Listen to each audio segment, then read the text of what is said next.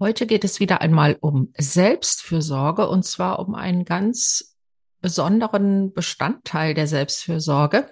Ich habe in Episode 20 dieses Podcasts unter dem Titel Die absoluten Basics der Selbstfürsorge schon einmal darüber gesprochen, nämlich um den Aspekt der Ernährung.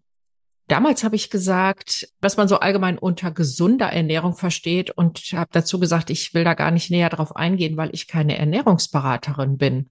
Aber heute habe ich eine besondere Gästin in meinem Podcast und die ist Ernährungsberaterin und die kann uns mehr dazu sagen. willkommen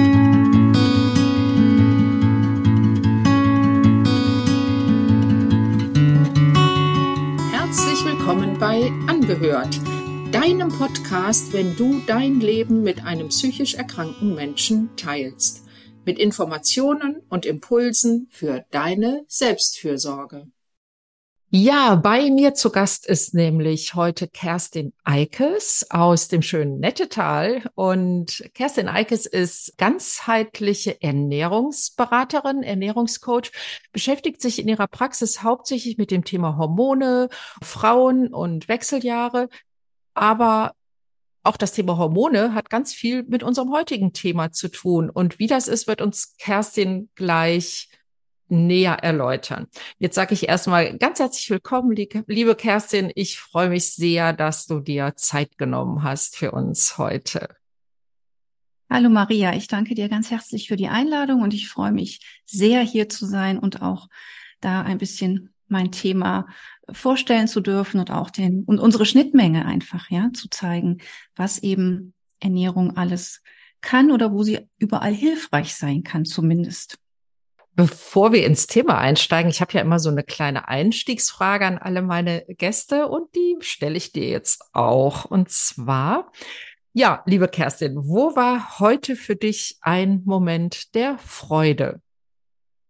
Ja, tatsächlich hat ja in NRW die Schule heute wieder begonnen und es war wirklich nach diesen 14 Tagen Dauerregen jetzt ein Moment der Freude, wieder das Kind in die Schule zu schicken und ein bisschen Struktur in den Tag zu bekommen, ähm, weil natürlich jetzt die letzten Ferienwochen etwas, ja, etwas schwierig waren dann auch, ne, in der Betreuung einfach. Wie alt sind deine Kinder oder wie alt ist dein Kind? Äh, mein Kleiner ist zwölf, der, der hat noch ein paar Jahre. Mein Großer hat dieses Jahr Abi gemacht, der ähm, ist fertig mit der Schule. Der geht heute nicht aus dem Haus, aber immerhin, der erste ist wieder in geordneten Bahnen. Ja, mit zwölf ist es ja so, äh, da wirklich zwei Wochen Regen auszuhalten, ist ja für alle Beteiligten, glaube ich, eine Qual. Ne?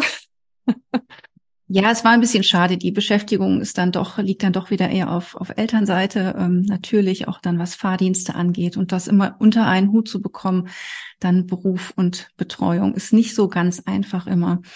Ähm, und es hat auch nicht so viel Spaß gemacht, das muss man ganz klar sagen. Ne? Also es, wir hätten uns gerne noch ein paar Aktionen draußen äh, vorstellen können. Aber gut, das, es wird ja wieder besser wie ich gehört habe, dann holen wir das einfach am Wochenende nach. Genau, und jetzt ist wieder Schule. Dann können wir nämlich auch zum Thema kommen, ne? Wir sind ja heute hier zusammen, weil das Thema Ernährung und seelisches Wohlbefinden, das, da scheint es ja doch einen viel größeren Zusammenhang zu geben oder so, ich sag mal, in den letzten Jahren hat sich auch die Neurowissenschaft da sehr ähm, mit auseinandergesetzt. Also einen größeren Zusammenhang scheint es da zu geben, als wir bisher so gedacht haben. Und ich habe jetzt neulich gelesen, ähm, dass die Neurowissenschaftler jetzt auch so dabei sind, dem Zusammenhang auf den Grund zu gehen, warum eine, ich sage jetzt erstmal ganz platt, gute Ernährung, was das sein könnte, erklärst du uns gleich nochmal, warum das so einen Einfluss auf unser seelisches Wohlbefinden auch hat oder haben kann. Es geht wohl, was ich gelesen habe, um die Beeinflussung von Entzündungsvorgängen im Körper. Und die wiederum haben einen Einfluss darauf, wie wir uns, ja, ich sag mal, seelisch fühlen, auch wie die, wie die Stimmung so ist. Kannst du mal diese Zusammenhänge, die ich jetzt so ein bisschen laienhaft ähm, aufgezählt habe, für unsere HörerInnen ein bisschen einordnen? Ja, das ist tatsächlich ein, ein ganz spannendes Themenfeld. Man hat nämlich ganz lange geglaubt, dass so Entzündungsbotenstoffe eben die Blut-Hirn-Schranke nicht passieren können und eben auch dann keinen Einfluss auf unser Gehirn, auf unser Wohlbefinden, auf unsere Psyche haben kann. Aber diese Annahme hat sich eben als falsch herausgestellt, so dass Entzündungen im Körper also tatsächlich auch einen Einfluss auf die psychische Gesundheit beziehungsweise unser Wohlbefinden haben können. Man hat also festgestellt, dass Menschen, die an Depressionen leiden zum Beispiel, im Durchschnitt höhere Entzündungswerte im Blut haben. Das sind die relativ bekannten Werte, zum Beispiel CRP oder Interleukin 6. Die kennen viele Menschen tatsächlich aus, aus der Beurteilung des, des Blutbildes.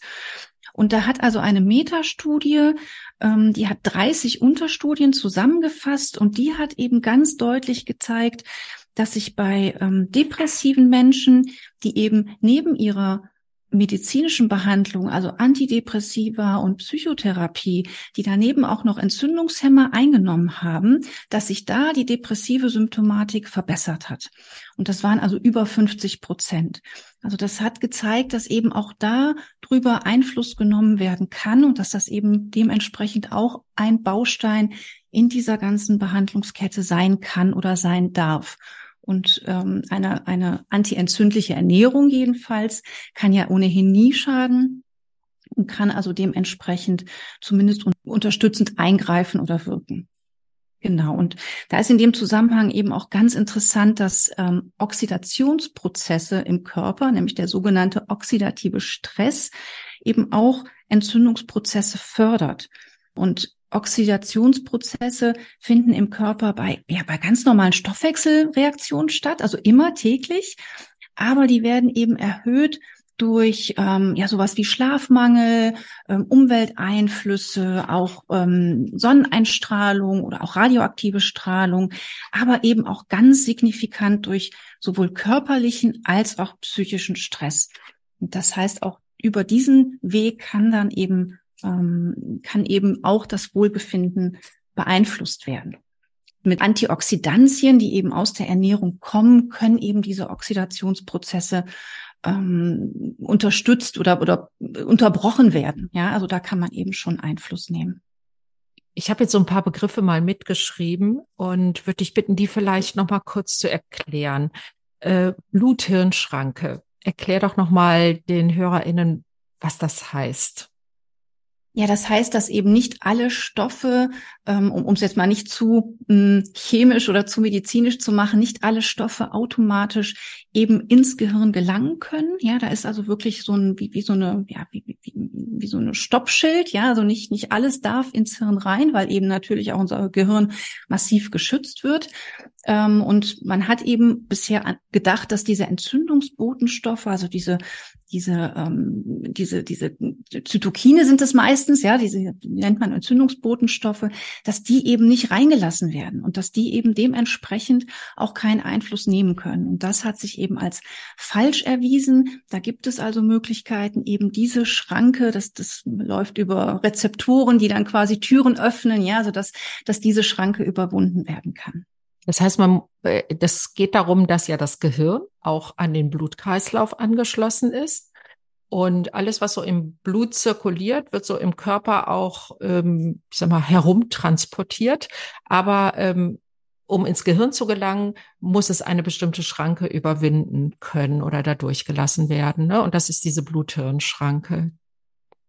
Genau, genau. Also nicht alles kommt so äh, ohne weiteres ins Gehirn oder in den, in den Hirnbereich rein. Genau. Und ähm, der nächste Begriff, den ich mir aufgeschrieben hat, ist noch mal, habe, ist nochmal Oxidationsprozesse. Du sagst, die werden äh, ausgelöst, also durch den ganz normalen Lebenswandel. Und Oxidation hat irgendwas mit Sauerstoff zu tun? So, wenn ich mich mal an den Chemie- oder Biounterricht zurückerinnere. Also bei Oxidation oder bei Oxidationsprozessen gibt es eben die sogenannten freien Radikale. Das hat, haben viele schon mal gehört. Diese freien Radikale sind Moleküle, denen ein Elektron fehlt. Und sie haben also damit quasi ein Arm frei, mit, mit dem sie dann versuchen, anderen Molekülen eben ein Elektron zu rauben, damit sie nämlich stabiler werden. Ja, die haben immer den Bedarf, diesen, diesen, diesen Mangel auszugleichen. Und dieser Prozess wird eben als Oxidation bezeichnet.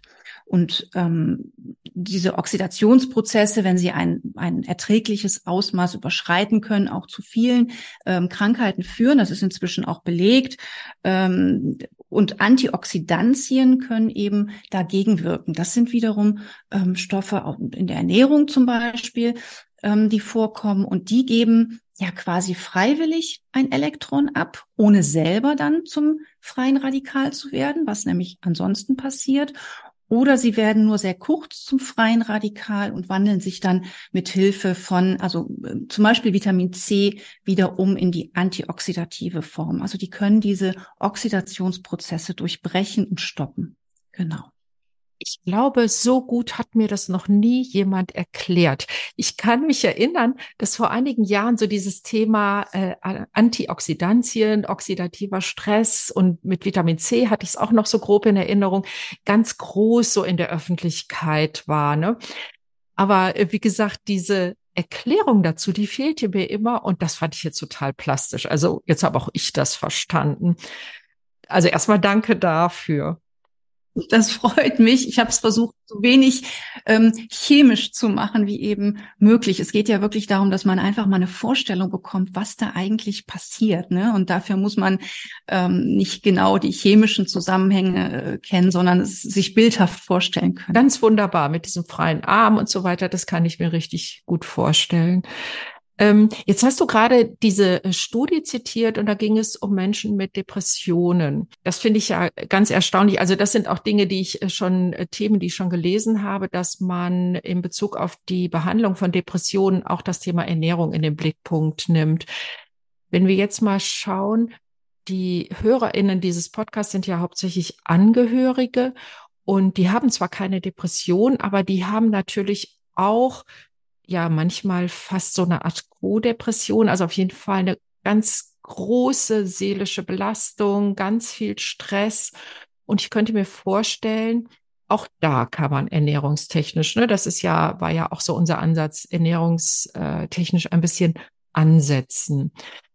Wenn wir mal konkreter werden, ähm, was soll man denn jetzt essen oder gibt es Dinge, die man weglassen sollte?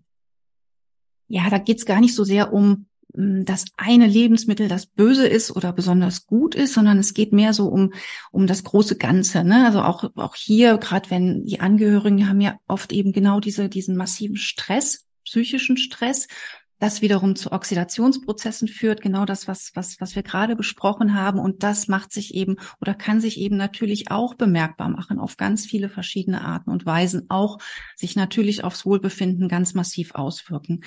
Ähm, mir ist immer wichtig, dass man versucht, sich möglichst frisch und abwechslungsreich zu ernähren. Und so das Thema antientzündliche Ernährung trifft es im Großen ganz gut. Das haben viele auch schon mal gehört. Also da geht es eben um ganz, ganz viel Gemüse, um Obst, aber in, in moderaten Mengen, also ein bis maximal zwei Portionen Obst am Tag, um hochwertige Öle, also um, um wirklich gute Öle, die auch dann antientzündlich wirken tatsächlich.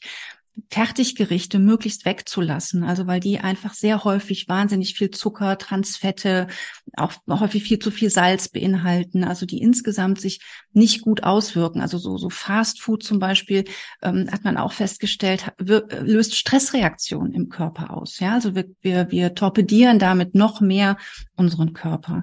Ähm, es geht um wenig tierische Lebensmittel. Also man darf schon hochwertige tierische Lebensmittel essen, aber nicht im täglichen, also nicht täglich Fleisch.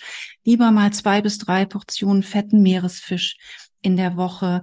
Ähm, Gewürze und Kräuter einsetzen, so gut es geht. Also sehr viel frische Kräuter immer verwenden. Das sind echte ähm, Superfoods, ja, auch, auch wenn man natürlich in Mengen da nicht so viel von zu sich nimmt wie von so einer Portion Gemüse.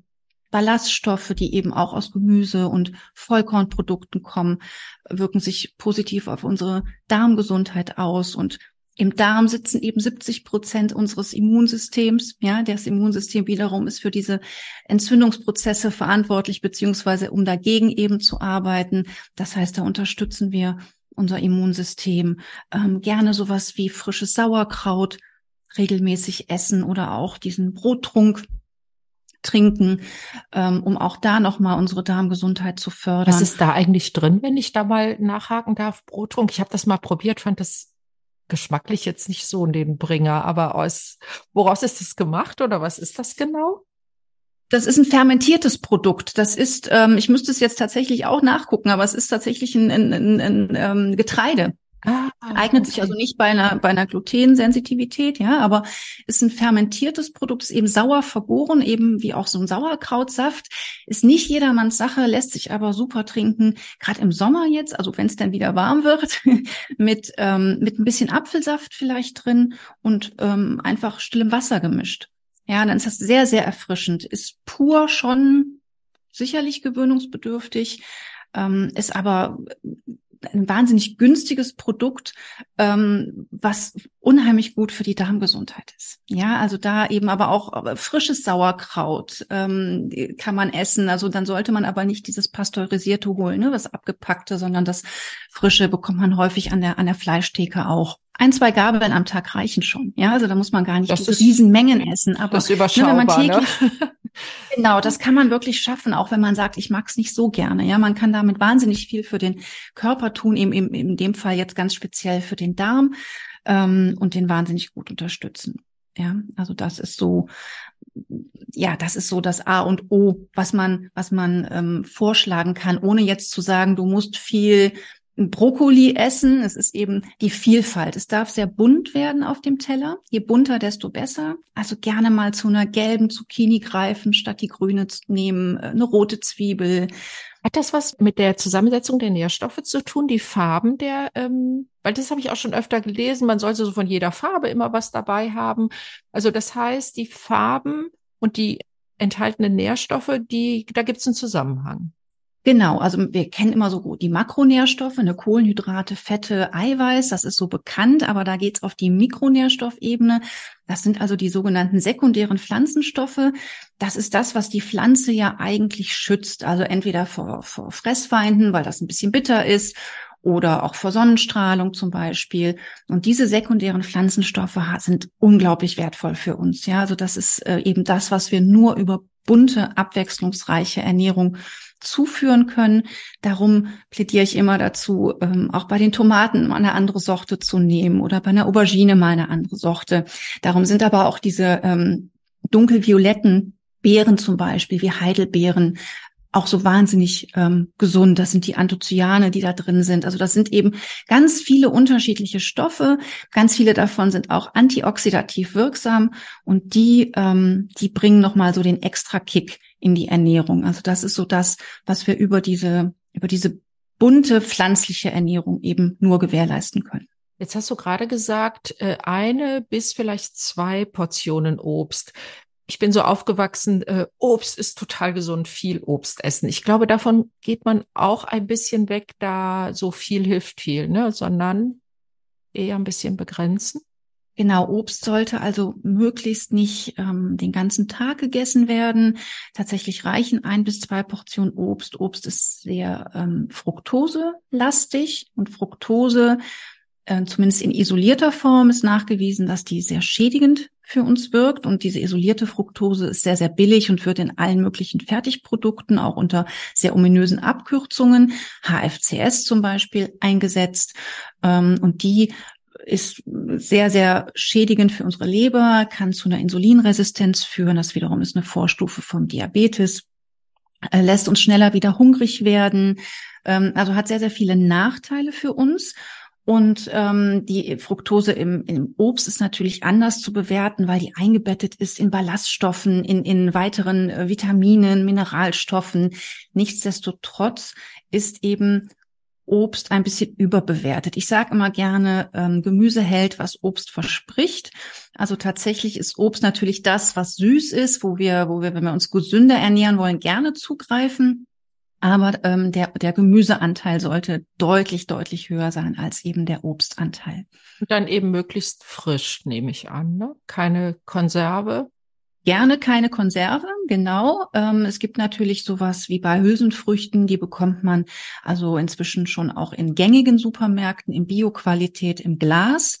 Ja, also da hat man auch nicht die Nachteile, die vielleicht eine Konserve bietet, was jetzt Schadstoffe angeht, die hormonell wirksam sein können etwas anderes Thema, ähm, aber eben äh, dann spart man sich so diese diese langen Kochzeiten und Einweichzeiten der Hülsenfrüchte. Also da sage ich schon, da darf man zugreifen und man darf auch natürlich mal zu einem Tiefkühlgemüse greifen, insbesondere wenn es keine Zusatzstoffe enthält. Ja, das ist immer wichtig. Also wir dürfen es uns auch leicht machen, ne? weil ob ich jetzt ein Tiefkühlgemüse kaufe, was frisch am Feld schockgefroren wurde, vielleicht sogar ein Biogemüse bekomme oder ob ich ein Gemüse kaufe, was dann schon eventuell ein paar Tage im Supermarkt liegt, bei mir noch mal ein paar Tage liegt. Also auch da habe ich nicht mehr den ursprünglichen Vitamingehalt drin. Also da darf man so ein bisschen ähm, gnädig mit sich sein und, und darf es nicht zu sehr verkopfen und sagen, oh, ich muss jetzt hier irgendwie, äh, es muss immer frisch sein, sondern man darf es sich auch tatsächlich leicht machen. Ja, Tiefkühlgemüse hat ja, glaube ich, sowieso einen ganz guten Ruf, ne? Dass es relativ äh, schnell in die, in die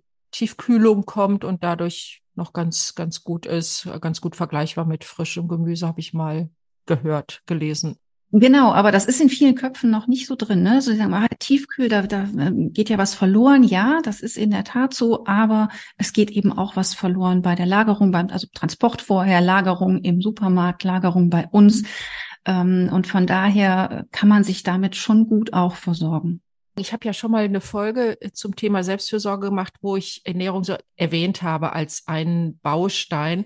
Und ähm, da bin ich nicht sehr viel näher drauf eingegangen habe, sondern habe gesagt, das, was man so gemeinhin unter äh, gesunder Ernährung versteht, weil das habe ich damals auch dazu gesagt, ich ja keine Ernährungsberaterin bin. Dafür haben wir dich ja heute da. Und ähm, da habe ich so das Beispiel gebracht, wenn ich mal der Versuchung erliege, äh, Kartoffelchips zu essen. Und das ist ja sowieso so ein, will es ja gar nicht als Lebensmittel bezeichnen, sondern so ein Snack oder wie auch immer. Wenn man da einmal anfängt, dann kann man ja fast gar nicht mehr aufhören, ne? Dann brechen so alle Dämme. Und ich merke dann, dass ich mich danach körperlich richtig schlecht fühle. Ist das so dieser Effekt, den du gerade beschrieben hast, dass dann ähm, ja vielleicht wirklich so fast schon entzündliche Prozesse angestoßen werden im Körper oder ist das einfach ein Völlegefühl? Ja, das ist so eine Kombination aus allem. Ne? Also es ist einmal natürlich, jeder hat ja so sein sein Ding. Also bei den einen sind es die Chips, bei den anderen ist es eher die Schokolade oder die die entsprechenden Schokoriegel und was es da alles gibt. Jeder hat ja so das, wo er dann eventuell eher zugreift und auch irgendwie ein, ein gutes Gefühl ja erstmal mit verbindet. Das ist ja meistens der Grund, warum man es dann doch isst. Ähm, aber das ist natürlich ähm, einerseits so, dass diese Kohlenhydrate da drin den Blutzuckerspiegel rasant ansteigen lassen. Gerade wenn man jetzt von Schokolade spricht, bei den Kartoffelchips natürlich, aber grundsätzlich auch. Und wenn das eben häufig passiert oder wenn das eben zu stark passiert, kommt es auch zu einem rasanten Abfall des Blutzuckerspiegels. Der Körper kann also nicht so schnell gegensteuern. Das ist so ein bisschen auch etwas komplizierter zu erklären, aber schlussendlich kommt es dazu, dass eben ja quasi aus Versehen zu viel Zucker aus dem Blut geschafft wird, weil eben ein hoher Blutzuckerspiegel auch ähm, gefährlich ist, genauso wie ein zu niedriger Blutzuckerspiegel. Ähm, Im Eifer des Gefechts wird eben zu viel rausgeschafft und wir kommen wirklich in so eine Heißhungerphase, in so eine Unterzuckerung, ja, und greifen also eher wieder dazu. Dazu kommt, dann kommt es eben dazu, dass wir nochmal zugreifen zu kohlenhydratreichen Snacks, weil eben Kohlenhydrate das sind, was als erstes dem Körper Energie verschafft. Mm, wir kommen dann in so einen Teufelskreis und haben dann eben auch dieses massive Völlegefühl, diese massive Überforderung des Darms auch mit Substanzen, die eben nicht gut sind, also insbesondere Zucker, ähm, schadet neben Stress dem Darm eben ganz massiv. Das sind so die beiden allergrößten ähm, äh, Stressfe äh, Darmfeinde quasi, Stress und Zucker. Ähm, aber natürlich auch die Kohlenhydrate mit dem ganzen Salz, den, den ungesunden Fetten, die dran sind, ähm, die, die sorgen einfach für ein ungutes Gefühl danach. Ja, das ist tatsächlich so. Das, das darf man auch durchbrechen, also sich das wirklich immer wieder vor Augen führen. Wobei natürlich ein, ein Schüsselchen Chips nicht äh, uns uns nicht äh, ins Grab treiben. Ja, also das muss man auch ganz klar sagen. Ähm, da macht immer die Menge das Gift und und wie oft ich das auch wiederhole natürlich. Ähm, aber wirklich zu versuchen, die Stopptaste noch zu drücken, bevor es in dieses Unwohlsein geht. Ja. Gäbe es denn eine Alternative, die ein bisschen gesünder ist, wenn man so mal so ein Snack ähm, so eine Snacklust hat?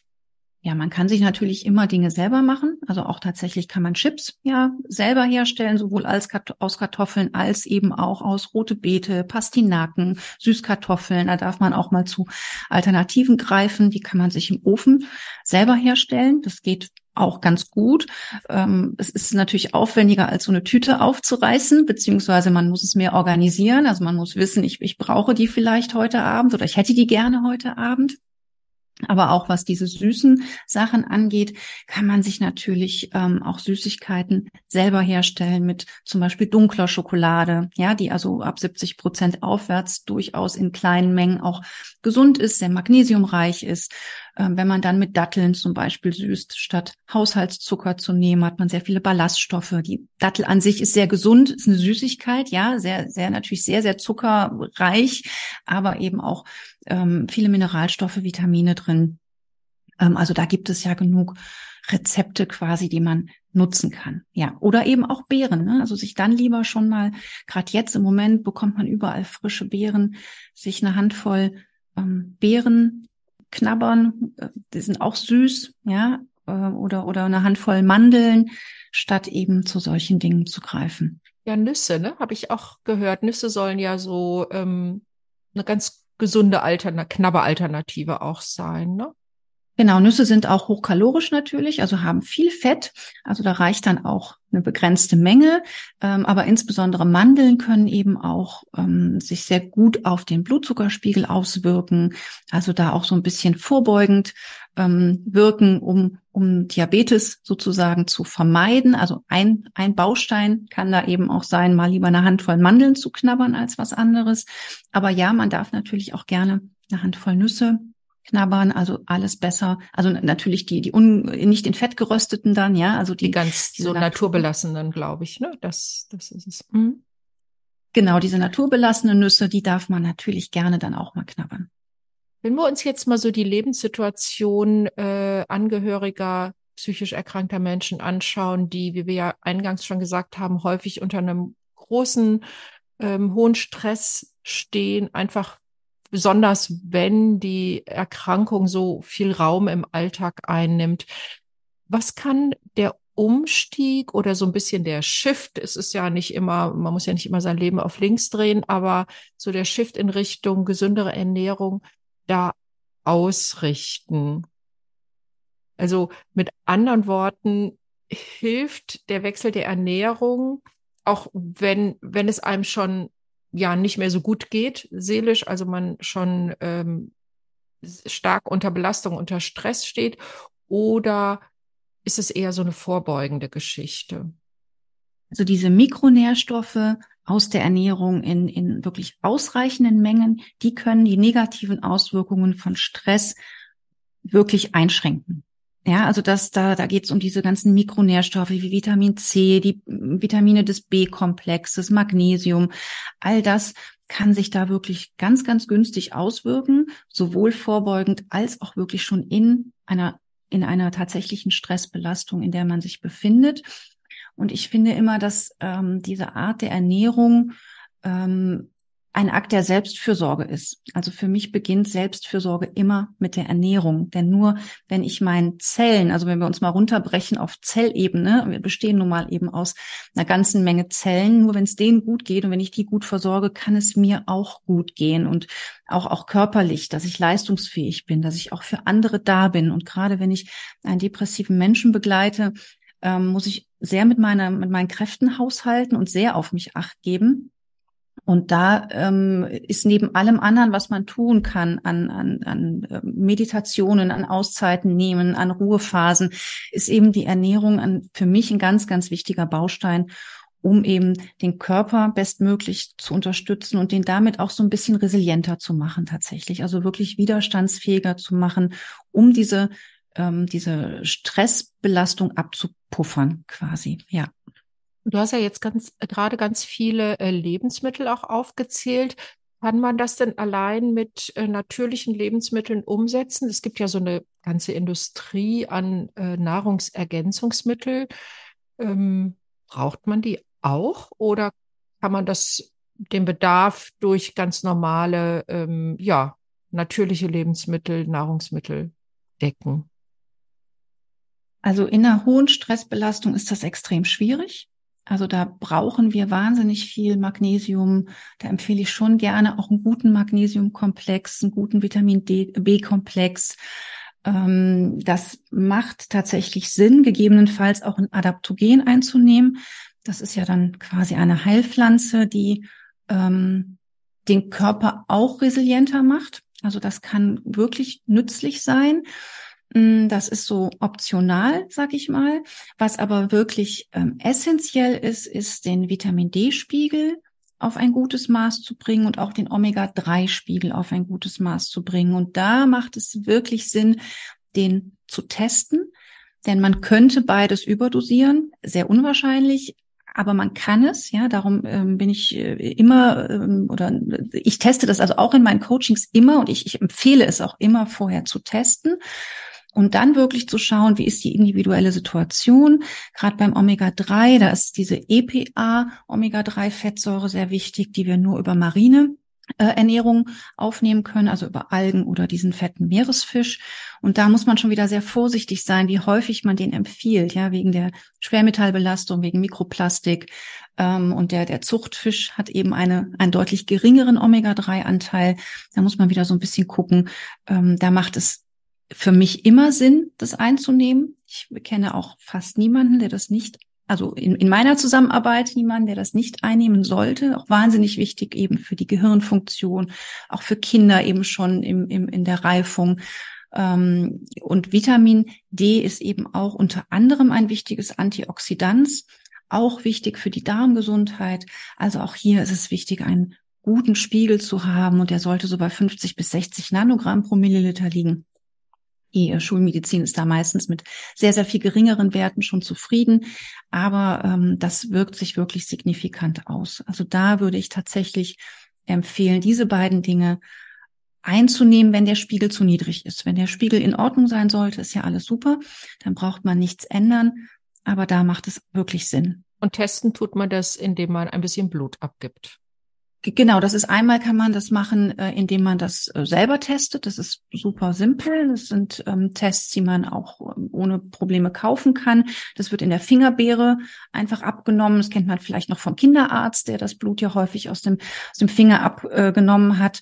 Ähm, also das ist ähm, super einfach. Man muss ein bisschen gucken, ob man die Werte nachher richtig interpretieren kann, also was man daraus macht. Es macht schon Sinn, sich vielleicht da ein bisschen Hilfe ins, ins Haus zu holen für diese Geschichte. Das ist ja kein großer Aufwand. Ähm, aber das ist wirklich einfach und ist auch kein großer Kostenfaktor. Das ist mir auch immer wichtig zu sagen. Ne? Das ist jetzt nichts, was in die hunderte Euro geht. Ähm, Vitamin D kann auch der Hausarzt bei der nächsten Blutabnahme einfach mit äh, testen ist eine IG-Leistung, muss man eh bezahlen. Also das macht keinen Unterschied. Ähm, dann hat man zumindest auch ein Ergebnis. Omega-3 oder dieser, dieser wichtige Omega-6 zu 3 Spiegel, das ist auch nochmal ähm, wichtig, da auf die Balance zu achten. Der wird in Deutschland von den normalen Medizinern leider nie getestet ähm, das, ich weiß nicht, warum es so ist. Es ist so, ähm, aber da den kann man wirklich ganz wunderbar im Internet beziehen und ähm, selber testen ganz unproblematisch möglich. Das kann man sich ähm, online kaufen und dann einen Test machen. Okay. Ich kann dir da gerne mal einen Link zur Verfügung stellen, ähm, den du vielleicht verlinken kannst. Also das ist sicherlich interessant, wenn, ähm, wenn da Interesse besteht. Also das kann ich wirklich jedem jedem ans Herz legen, absolut. Nee, das ist eine gute Idee. Stellen wir in die Show Notes, genauso wie natürlich auch den Link zu deiner Webseite und wo man dich findet im Netz. Dann, ähm, falls jemand da weitergehen möchte, beziehungsweise sagt, auch da hole ich mir mal so ein bisschen auch individuelle Unterstützung. Ne? Vitamin D ist ja dieses Vitamin, was man, was ich glaube, der Körper bildet, wenn man in die Sonne geht. Ist das nicht so? Genau, das ist das sogenannte Sonnenvitamin, das ist eigentlich ein Prohormon und das wird gebildet nur durch, kann nur durch die Sonnenstrahlung gebildet werden. Äh, es gibt aber eben, äh, abgesehen davon, dass wir in unseren Breitengraden häufig zu wenig Sonne abbekommen, noch viele Gründe. Also selbst wenn man regelmäßig in Sommerurlaub fährt, haben viele Menschen Vitamin D-Mangel. Unter anderem, und das ist so ein, vielleicht so ein Fun Fact am Ende noch, ähm, man wäscht es quasi ab. Also Vitamin D wird im Hautteil gebildet. Das dauert, manche sprechen sogar von bis zu 48 Stunden, bis diese Umsetzung komplett abgeschlossen ist. Und wenn wir dann ähm, nach einem äh, Tag am Strand oder sonst wo in der Sonne duschen gehen und wir haben heute eine gute Körperhygiene, wir tun das eben meistens äh, mit, mit einem Duschgel, dann waschen wir uns das quasi regelrecht ab. Ja, also das heißt. Das wusste ich auch noch nicht, dass man sich Vitamin, Vitamine vom Körper waschen kann, sozusagen. Ganz, also ungewollt natürlich, ne? Passiert das ja. Hm? Genau, es ist eben ja auch eigentlich gar kein Vitamin, ne? also das ist äh, ja auch ein bisschen äh, falsch ähm, in der Bezeichnung, aber ja, das ist wirklich sowas, was was viele nicht wissen ähm, und was mich damals in den Studien auch sehr überrascht hat.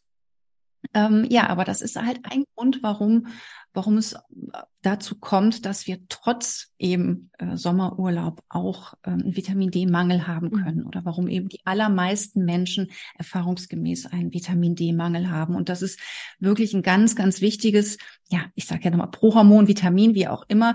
Ähm, und das ist, äh, das kann so viel ähm, auch an, an Krebsprophylaxe, ja, das hat signifikant äh, in Studien bewiesen Auswirkungen auf ganz viele Bereiche in unserem Körper und ist wirklich leider sehr unterschätzt und ähm, da darf man echt drauf achten. Sollen wir nochmal so das Wichtigste zusammenfassen, was Ernährung mit seelischer Gesundheit zu tun hat und wie ähm, doch eigentlich gar nicht so kompliziert es ist, da etwas für sich zu tun. Denn alles, was du aufgelistet hast, sind Dinge, die bekomme ich im ganz normalen Supermarkt oder auf dem Markt oder wo auch immer ich gerne einkaufen gehe. Ne?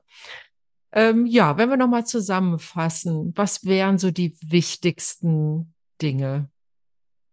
Ja, mir ist einfach wichtig, dass man den, den Faktor Ernährung nicht unterschätzt. Und zwar nicht nur auf das körperliche Wohlbefinden, sondern auch auf das seelische Wohlbefinden, unabhängig davon, ob man jetzt tatsächlich eine Depression hat oder sich auch sonst in einer Stresssituation befindet. Also das hat einfach einen Einfluss und Ernährung kann immer ein wichtiger Baustein sein, um sich besser zu fühlen. Ja, also das hängt natürlich immer von ganz vielen Faktoren ab, was sonst noch so los ist im Leben. Aber Ernährung ist so die Grundlage dafür, dass unser Körper überhaupt in der Lage ist, alles das auch an Energie zur Verfügung zu stellen, was wir brauchen, um den Tag zu bewältigen.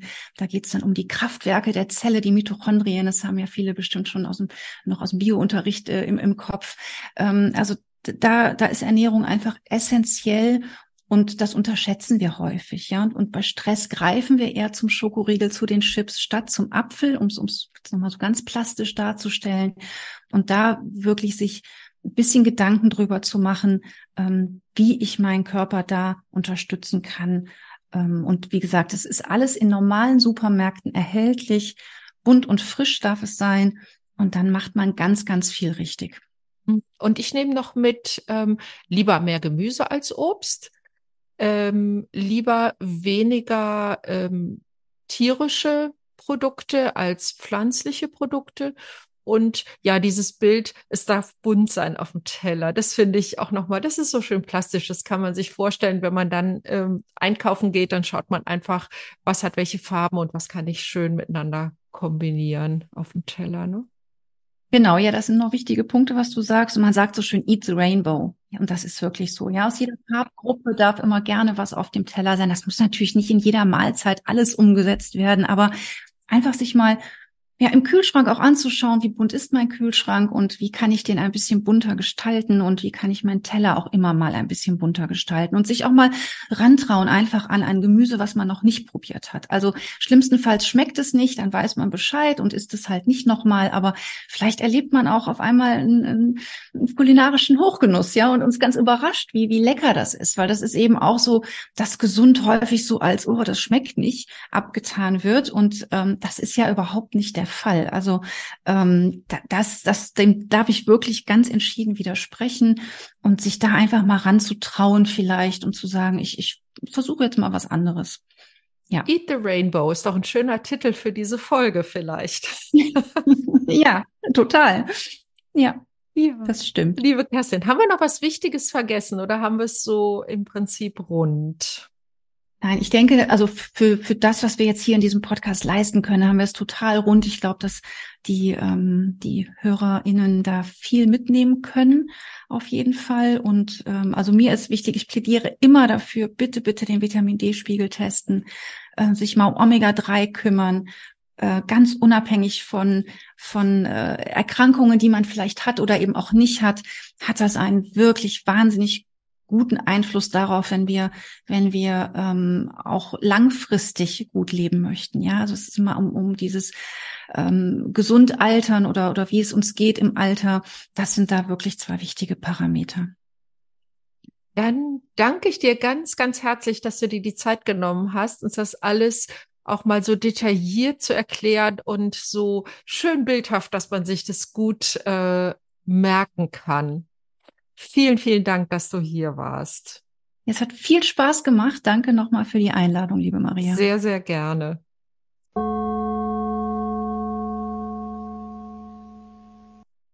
Ja, und als kleines Goodie hat Kerstin uns ein Rezept zur Verfügung gestellt für einen Eat the Rainbow Salat und den verlinke ich dir auch in den Show Notes.